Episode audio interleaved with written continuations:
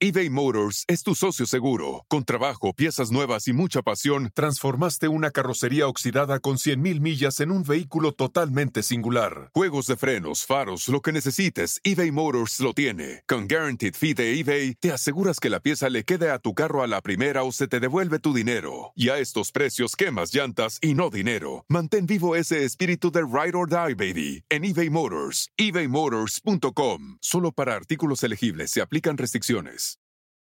Con Verizon, mantenerte conectado con tus seres queridos es más fácil de lo que crees. Obtén llamadas a Latinoamérica por nuestra cuenta con Globo Choice por tres años con una línea nueva en ciertos planes al Nemer. Después, solo 10 dólares al mes. Elige entre 17 países de Latinoamérica como la República Dominicana, Colombia y Cuba. Visita tu tienda Verizon hoy. Escoge uno de 17 países de Latinoamérica y agrega el plan Globo Choice elegido en un plazo de 30 días tras la activación. El crédito de 10 dólares al mes se aplica por 36 meses. Se aplica en términos adicionales. Se incluye hasta 5 horas al mes al país elegido. Se aplican cargos por exceso de uso. Hola, soy Marimar Vega. Y yo, Epe Martínez. Y queremos invitarlos a nuestro rincón. El rincón de los errores donde errar es hasta bien visto.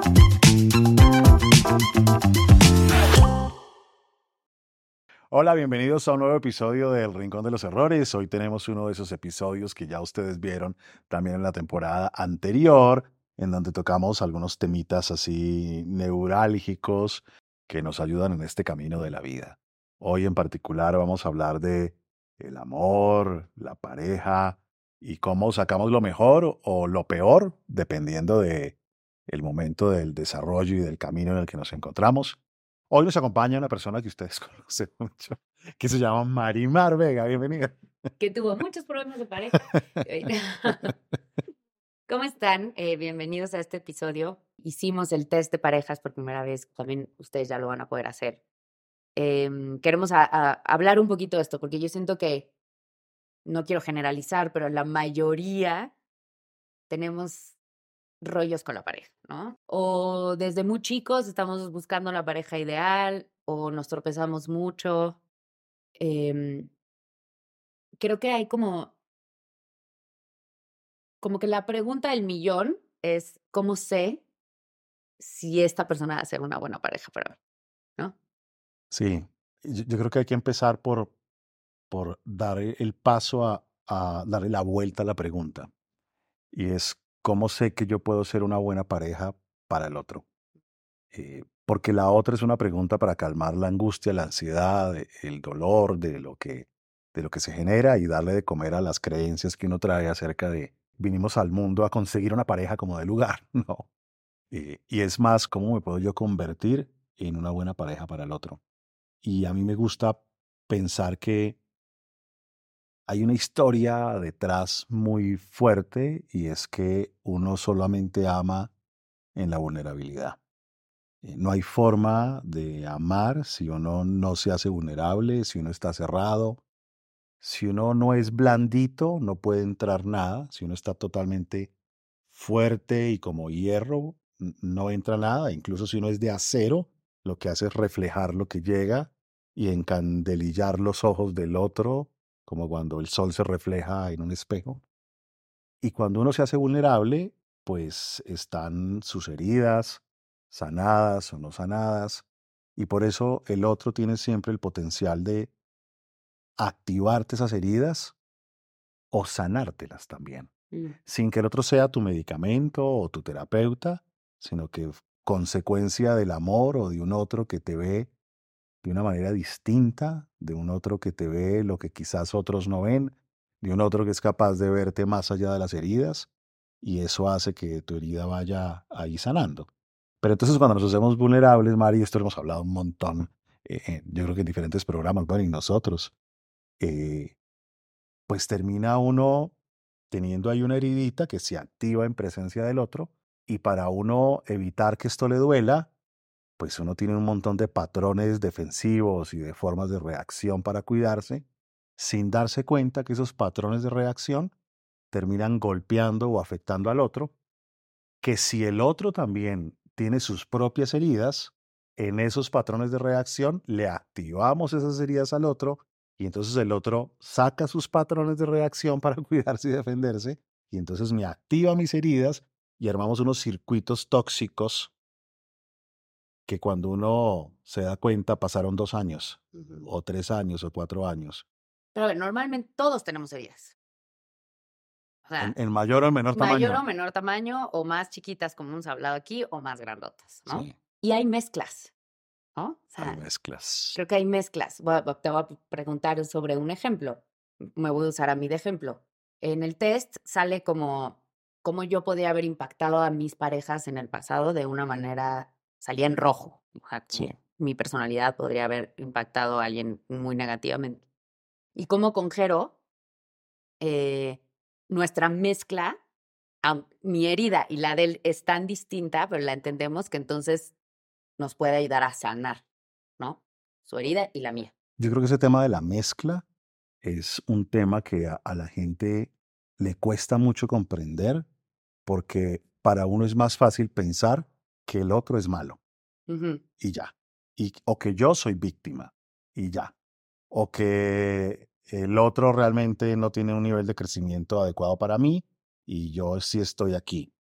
Pero cuando uno entiende lo de la mezcla, que yo creo que vamos a explicarlo con, con bastante detalle hoy, eh, pueden uno empezar a verse para ver qué es es- ese aporte mío a la mezcla que hace que se genere una receta que lo pueda uno intoxicar un montón, ¿no? Y es mucho más cómodo pensar que el otro está loco, mucho más cómodo, o que el otro no está listo. Pero entonces uno dice, bueno, y si el otro no está listo, y si el otro está loco, ¿por qué lleva cuatro años ahí? ¿Por qué lleva ocho años ahí? ¿No? ¿Y hace cuánto se dio cuenta de eso? No, desde el primer día. A ver, podemos jugar con ejemplos porque luego es más fácil entenderlo de esa manera, ¿no? Tengo uno buenísimo. a ver, Mira, ajá. pero po- pongámosles nombres, ¿sabes? ¿Cómo, Pongámosle, o sea, cómo se llama ella? Pongámosle un nombre. eh, nombres, pero además el dolor. O sea, gusta- bueno, no sé, elige tú los dolores, que sean como más Sí. claros vamos a ver, vamos a tener un ejemplo de dos personas que se encuentran y una tiene el dolor o la herida del rechazo y el otro tiene el dolor o la herida del desamor.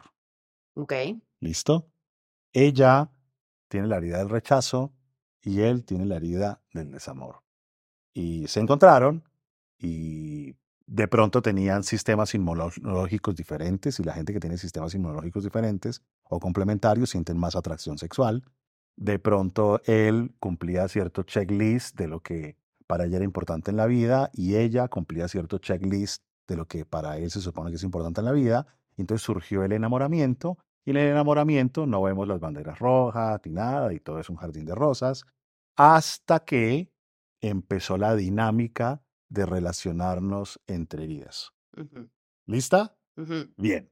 Entonces, si yo tengo la herida del rechazo, a mí me amenaza mucho exponerme, me amenaza mucho que me descalifiquen, como que me activa unos miedos muy fuertes, la exposición, la descalificación, eso me, me, me puede O que estés hablando y yo agarre mi celular. Te podría activar tu herida del rechazo. Claro, me puede activar un no montón. fuera. Exacto. Ok. Y a mí, que tengo la herida del desamor o el dolor del desamor, pues la indiferencia me puede afectar un montón, la descalificación me puede admirar un montón, me puede, me puede amenazar, me puede golpear, ¿no? Y como ya el enamoramiento está eh, ahí como bajándose eh, del calorcito inicial, entonces empieza a darse lo siguiente. Como yo tengo tanto miedo que me rechaces, yo no soy cariñoso contigo en público. Y tampoco tengo iniciativa sexual porque me da miedo que me rechaces. Y tampoco soy cursi, ni te consiento, ni te digo cosas bonitas delante de los demás porque me da mucho miedo que se burlen de mí que vayan a pensar que soy como un tonto que podrían rechazar. Y así me comporto contigo. Y resulta que yo no sé que tú tienes una herida del desamor. Y como tienes esa herida del desamor, para ti la indiferencia, que no te presten atención, que no te den cariño 24/7, que no estén pendientes de ti todo el tiempo, ¿Estás hablando de mí? Pues no quería decirlo. el caso es que te activa ese dolor y una vez se te activa ese dolor, pues tú te defiendes y tú tienes una forma de defenderte que es a través de la burla y la descalificación. Y te burlas para humillar al otro y sacas tu rabia así. Y resulta que al otro lo que más le activa su herida y le duele es el rechazo en forma de descalificación. Y entonces una vez al otro se le activa ese rechazo, entonces el otro te busca menos. Y es más indiferente. Entonces Más indiferente. Más mi dolor del Y indiferente. se activa más ese dolor tuyo y entonces tú descalificas más y pides amor a las patadas y entonces yo ahora te busco menos. A veces no sabemos qué dolores trae nuestra pareja. No lo sabemos. A veces nuestra propia pareja no sabe qué dolores trae. Y somos dos ciegos ahí tratando de cumplir el checklist que traemos de nuestras familias o de la sociedad y no entendemos por qué todo es tan difícil, por qué todo es tan luchado, por qué pasó la semana y tenemos un día bien, un día mal, un día bien, un día mal, y el día bien es como estar en el cielo, el día mal es como estar en el infierno. Porque si tú tienes una herida gigante y yo en el día bien le doy besitos en esa herida y te tapo la herida, tú sientes algo que no has sentido jamás en la vida, una sensación de alivio muy poderosa y tú dices, este es el hombre de mi vida. Pero al día siguiente, cuando estamos en el infierno, en realidad yo te estoy metiendo el dedo en esa herida con toda y tú dices, me tengo que ir de aquí, esto es lo peor, no sé por qué estoy aquí, es una mala persona. Y ahora en esa herida que está un poquito ahí como ensangrentada porque le metieron ese dedo así horrible, le da besitos en la herida, Ujú. le cuida la herida, se la limpia y entonces uno dice, Otra vez. ah, Sí, es el círculo que nunca para. Y ojo, también está, está padre, o sea, está bien recalcar que uno, cuando hablamos de me da en la herida, normalmente no es consciente. No quiere decir Sí. que yo quiero lastimarte, sino si mi estrategia es eh, la obsesividad y es todo el tiempo hacer, aleccionarte según yo por amor y decirte qué es lo que haces mal y tú tienes la insuficiencia a todo lo que da, pues te vas a sentir atacado todo el tiempo, Sí. ¿no? Mira, a mí una vez me pasó, estaba, estaba con, con una pareja que tenía y de pronto le hago yo una broma, ¿no? Como que eh, estábamos en el carro conversando y le hago yo la broma de un carro que viene así como en reversa y con las luces encendidas, como si fuese a estrellar el carro y ya se fuera a morir. Y se asustó tanto que hizo así con el brazo y me dio un puño en la cara. Y era una broma. No, primero era una broma y ella no me quería dar un puño en la cara, sino que, por supuesto, si a ti te muerde un perro, uno que hace, pues le da una patada. O sea, es una reacción así eh, normal. Entonces, a veces, sin querer, yo puedo descalificarte y tú me dices algo horrible, pero es automático. O sea, no, no es que tú pensaste como No, uno se defiende de que no le arda esa herida y lo se defiende pues como sabe. Bueno, así y ahorita hablamos de un círculo no virtuoso, ¿no? Donde obviamente son estas famosas relaciones tóxicas, porque entonces es un círculo de te daño, me defiendo, me dañas, te defiendo. Pero también existen las parejas que se sacan lo mejor. Sí, Y es un círculo parecido, pero seguramente funciona virtuoso. distinto. Un Exacto, círculo círculo virtuoso. virtuoso. Danos ahora Mira, un ejemplo de. pensémoslo así, porque como mucho, bueno, todo el mundo ha visto acá el tema del test y, y la evaluación que hacemos de los dolores y las heridas. Eh, de las cuatro grandes heridas, el desamor, la insuficiencia, el rechazo y el desprecio, esas heridas pues generan circuitos tóxicos que hacen que uno desgaste todo su tiempo y su energía tratando de, de salvaguardarse y de cuidarse y entonces no tiene tiempo para amar al otro. Pero también funciona al revés. Uno necesita alcanzar la aceptación, el aprecio, Mm, el amor y la suficiencia. ¿Eso qué quiere decir? Que yo quiero ser para ti alguien que te hace sentir suficiente. Tú a mí me bastas. Tú eres para mí 100%, no eres 80%. Claro, no eres perfecta, pero es que yo no te quiero perfecta. Yo te quiero a ti así como eres. Por eso eres mi 100%. Yo te aprecio. Yo puedo ver incluso lo valioso que tú no ves en ti. Mm, Yo soy consciente de lo mucho que vales y por eso te cuido así. Yo te doy amor y yo te admiro y estoy pendiente de ti y yo te acepto. Claro, necesito que tú me recibas esos regalos. Y para eso tienes que hacerte vulnerable. Porque si no te haces vulnerable no me vas a recibir esto. Porque donde tú me recibas estos regalos, qué peligro, qué peligro porque te pones muy vulnerable y entonces te podría doler si no es cierto, o si te los quito, o si, ¿no? Y la única forma de recibir estos regalos es que no estés ocupada defendiéndote de mí, ni defendiéndote del riesgo de sufrir, ni defendiéndote del riesgo de ser lastimada, porque, porque si no, ¿a qué hora disfrutas los regalos? ¿no? Ni los destapas. Creo que una clave, porque de repente siento que la gente, o sea, si yo estuviera escuchando, preguntaría esto, ¿no? Ajá, pero entonces, ¿qué hago? Y ahora, ¿y cómo? Yo, o sea, en mi experiencia, lo que yo puedo decir que me ayudó muchísimo, y siempre lo digo, pero en particular en la pareja, es haber encontrado mi dolor, ¿no? Entonces, si yo ya lo encuentro y Jero encontró el suyo, entonces ya- él ya sabe cuál es el suyo, ¿no? Y yo ya sé cuál es el mío. Entonces, pues es un poco de responsabilidad con uno y con el otro. Sí. Porque entonces yo ya sé que si él de repente no me contesta, no me pone atención, no es personal. Yo no me voy a defender de que ya no me quieren, ni voy a pensar que ya no me aman, ni que no le importo. Porque a mí, para mí es importante que me pongan atención 24/7. Y viceversa, si yo a él le digo, ay amor, se te olvidó esto, no estoy ni diciéndole que es el peor esposo y que no sirve para nada, Exacto. porque a él se le va a activar la insuficiencia y el rechazo a todo lo que da. Pero para poder llegar a eso, te tienes que conocer muy bien y tienes que encontrar tu dolor Sí. y aceptarlo. Y hacer unas cositas. A ver. Para mí hay tres pasos, Ajá. literal. De hecho, incluso, pues, eh, la gente, hay mucha gente que se ha hecho ya este test, pero ya en este momento seguramente están entrando a la plataforma en donde vienen la forma de eh, recorrer estos tres pasos con manuales, videos, ejercicios, de todo. Y esos tres pasos son estos. Paso número uno, el que acabas de decir. Yo necesito conocerme. Yo necesito saber cuáles son mis heridas y en qué tamaño están o si ya no están, porque hay cosas que se van sanando y ya no están, pero necesito conocerlas.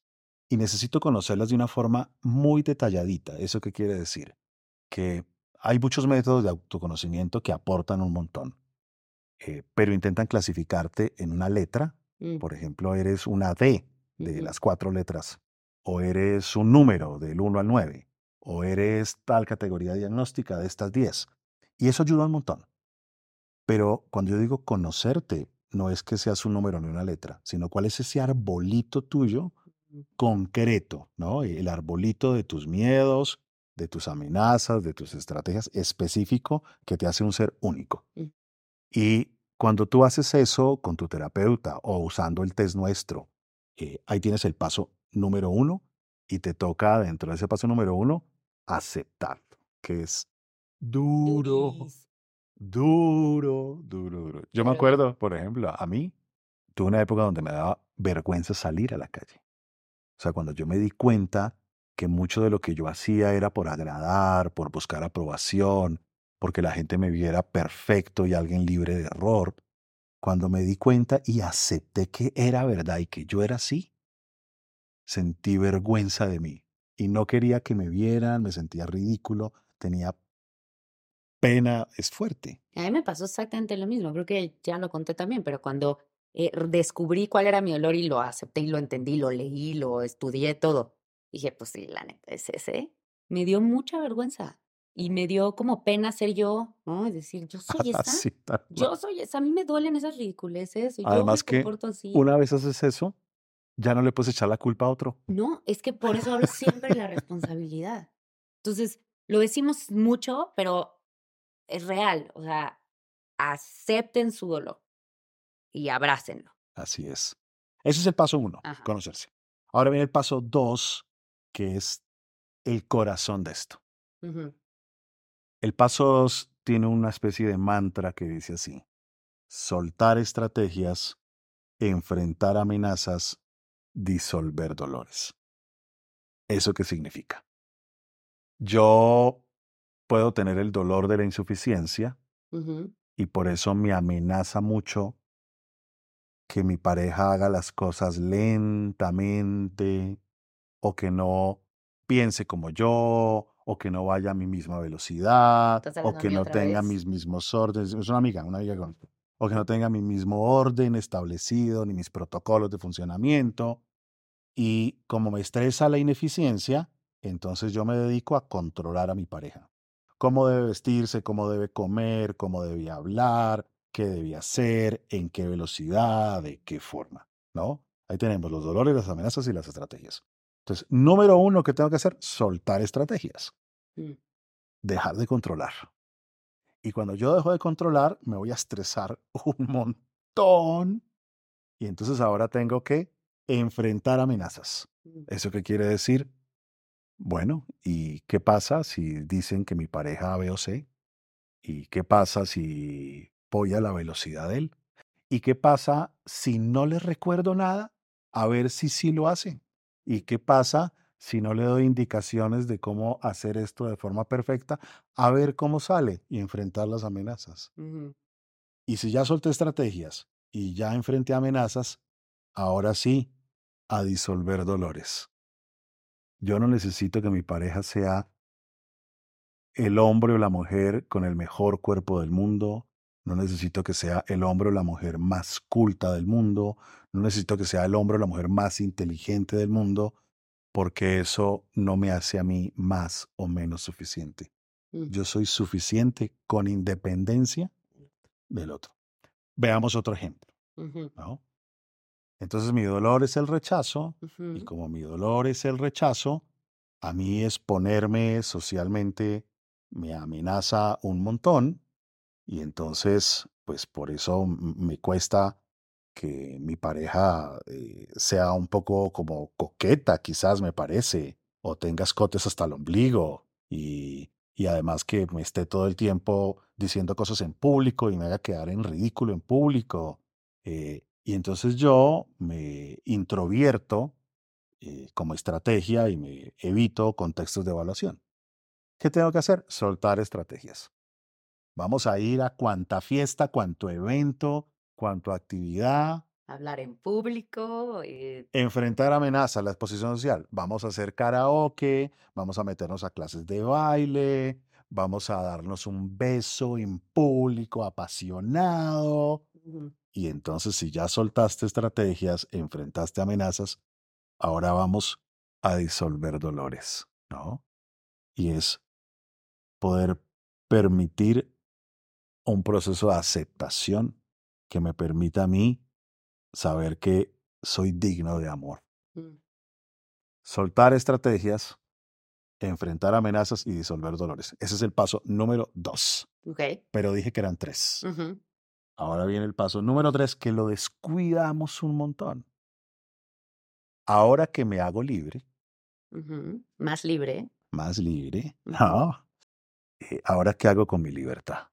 Mm. De pronto llevabas tú 40 años defendiéndote, claro, volviendo al otro lo que tú querías que fuera y tra- transformándolos y nunca lo lograste. Entonces, 40 años dedicada, gastando tiempo y energía en eso. Y resulta que ahora, con la pareja con la que estás, ya no haces eso. Y entonces te sobra un montón de tiempo y de energía. Entonces el tercer paso es tomar ese tiempo y esa energía para darle al otro aceptación, Mm. amor, aprecio, suficiencia, para tener un proyecto compartido. Hay cosas que son de cada quien, pero también hay que tener proyectos compartidos, hobbies compartidos, disfrutar el amor y la vida. Si uno no hace algo para adelante con el tiempo y la energía que le sobra después de hacer este proceso de soltar estrategias, enfrentar amenazas y disolver dolores, se devuelve. Y entonces uno empieza a buscar a ver vez. qué anda mal, a ver qué corrijo, a ver qué, qué digo. Tres pasos. Y ahí es cuando uno dice, esta persona con la que estoy, esta relación que tengo, me convirtió en un mejor ser humano. Para cerrar, quisiera hacerte esta pregunta. Los que, la gente que está escuchando que está soltero y la gente que está escuchando que ya está en pareja. Estos tres puntos se pueden aplicar igual. Si estás solo, Igual. toca hacer este trabajo y puedo estar casi segura, no soy bruja, que cuando uno hace ese trabajo, tu siguiente relación va a ser mucho mejor. Años luz, porque además el otro, o sea, no anda uno por la vida buscando un medicamento, eh, el otro como antiansiolítico, Totalmente. el otro como antiansiolítico, porque tú ya no tienes nada que aliviar. Y yo creo, yo creo, yo creo en esta frase que habrá gente que no crea, pero que uno atrae lo que es. Lo creo de verdad. Entonces creo que si uno hace este trabajo, vas a atraer a alguien proporcional a tu trabajo, sin duda. Y los que ya están en pareja y están en este círculo primero que hablamos que no es virtuoso, creo que si individualmente hacen este trabajo, yo creo que hay muchas relaciones que se pueden sanar Total. aunque ya estén en esta desconexión, porque ese círculo lo que hace es que te desconectas. Mira, incluso vamos a pensar en algunas personas que no creen que uno atraiga eh, según como uno esté, Ajá. ¿cierto? Si supongamos que listo, que eso no, no es así. Igual, si tú haces un trabajo de estos, te das cuenta más rápido que no debes estar donde estás y te vas más fácil y más rápido. Es decir, creas o no creas, si no te conoces, no vas a poder relacionarte de la mejor forma. Sí, y ahorita estamos hablando de la pareja principalmente, pero de verdad que esto tiene que ver en todas las áreas de la vida. ¿sí? En, esta, en esta temporada que, que hemos estado haciendo el test en pareja, que ese, pues yo creo que de esto no hemos hablado, pero eh, e- el test en pareja lo que hace es que primero te va a mostrar a ti cómo esa personalidad tuya pudo haber impactado a tus anteriores parejas. Y después lo que va a hacer es que muestra cómo esos patrones de reacción tuyas amenazan o impactan a tu pareja y sacan lo peor de ella. Y cómo esos patrones de reacción de tu pareja te amenazan a ti y sacan lo peor tuyo. Entonces te señala literalmente las áreas de oportunidad para que uno no dé vueltas viendo, porque muchas parejas dicen, pero ¿qué es lo que no funciona? Pero es que cuando no es esto, es esto. Todo puede ser un incendio y todo. Entonces uno no, no, no sabe e intenta tantas cosas y se va desgastando hasta que cae en desesperanza. Y ya uno cree que no hay nada. No, aquí sacas una fotografía hermosa que te dice, mire, no le dé vueltas. Son estas dos cosas. Esto es lo que hay que hacer. Y una pregunta. Y la verdad. Ah, ah, Si ese test, uno hace ese test y sale.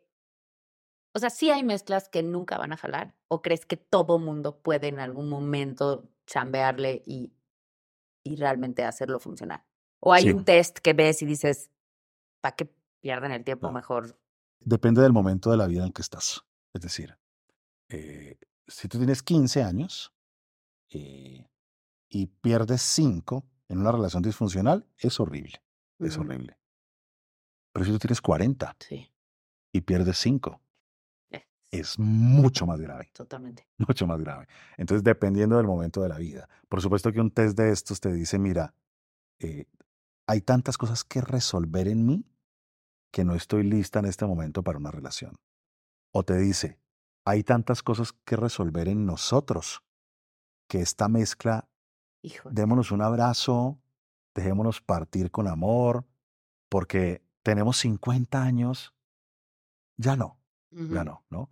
O busquemos ayuda especializada que nos Sí. permita ver si tenemos posibilidades o no, ¿no? Entonces, eso es lo interesante de, de una herramienta de ese estilo, porque te dice, bueno, cuáles son las áreas de mejora, de oportunidad, eh, cuáles son flow, cuáles no existen.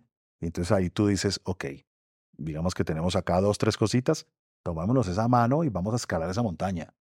O no, hay 19 cosas, y no, venga, Sí. Estoy, yo, yo ya venía cansado Y ahora veo esto. y ahora veo esto. Si te quedas con el paso número uno de conocerte, la conciencia a veces hace que uno eh, se ponga más ansioso o tenga un poco más de tristeza o la conciencia es para algo. O sea, el punto de llegada no es conocerse, es el punto de partida. Sí, Es el punto de partida. totalmente. Hay que después ir al paso dos. Y el paso dos es el trabajo.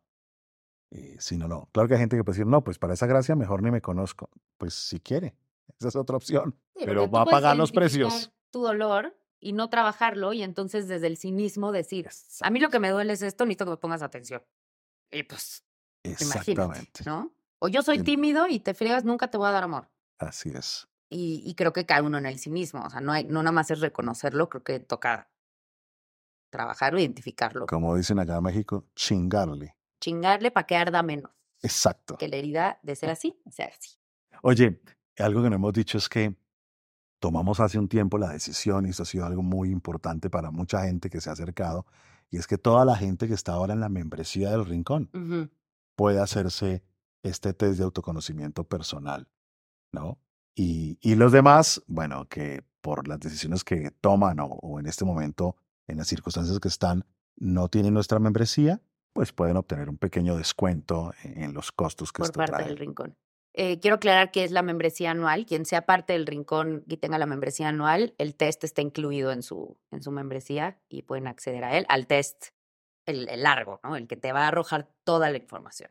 Así es, así es. Hace un tiempo el test mostraba dos, tres paginitas con algunos datos, pero realmente el test, eh, el resultado final, pueden ser 15, 20 páginas, 30 páginas de información de valor muy poderosa. Así es que, Acuérdense de Atrévanse. nuestra página, aquí está, www.rincondeloserrores.com y acuérdense de suscribirse. Y ahí en nuestra plataforma eh, pueden encontrar terapeutas, clínicas de adicciones, yoga, meditación, el test, pláticas que yo tengo con especialistas, algunos encuentros en vivo con Efren y muchísimas cosas más. Y si Ahí no la han visto tienda, la gente que quiere siempre las sudaderas las, también. las hoodies y si no has visto los episodios, eh, hay que ponerse al día. Hay que ponerse al día para que no se pierdan todo lo que pasó, porque la temporada está de lujo. Sí. Chao. Let go with ego. Existen dos tipos de personas en el mundo: los que prefieren un desayuno dulce con frutas, dulce de leche y un jugo de naranja, y los que prefieren un desayuno salado con chorizo, huevos rancheros y un café. Pero sin importar qué tipo de persona eres, hay algo que a todos les va a gustar. Los crujientes y esponjosos Ego Waffles. Ya sea que te guste un desayuno salado, con huevos o salsa picante encima de tus waffles, o seas más dulcero y los prefieras con mantequilla y miel. Encuéntranos en el pasillo de desayunos congelados. Lego with Ego. Con Verizon, mantenerte conectado con tus seres queridos es más fácil de lo que crees. Obtén llamadas a Latinoamérica por nuestra cuenta con Globo Choice por tres años con una línea nueva en ciertos planes al Nemery. Después, solo 10 dólares al mes. Elige entre 17 países de Latinoamérica como la República Dominicana, Colombia y Cuba. Visita tu tienda Verizon hoy. Escoge uno de 17 países de Latinoamérica y agrega el plan Globo Choice elegido en un plazo de 30 días tras la activación. El crédito de 10 dólares al mes se aplica por 36 meses. Se aplica en términos adicionales. Se incluye hasta 5 horas al mes al país elegido. Se aplican cargos por exceso de uso.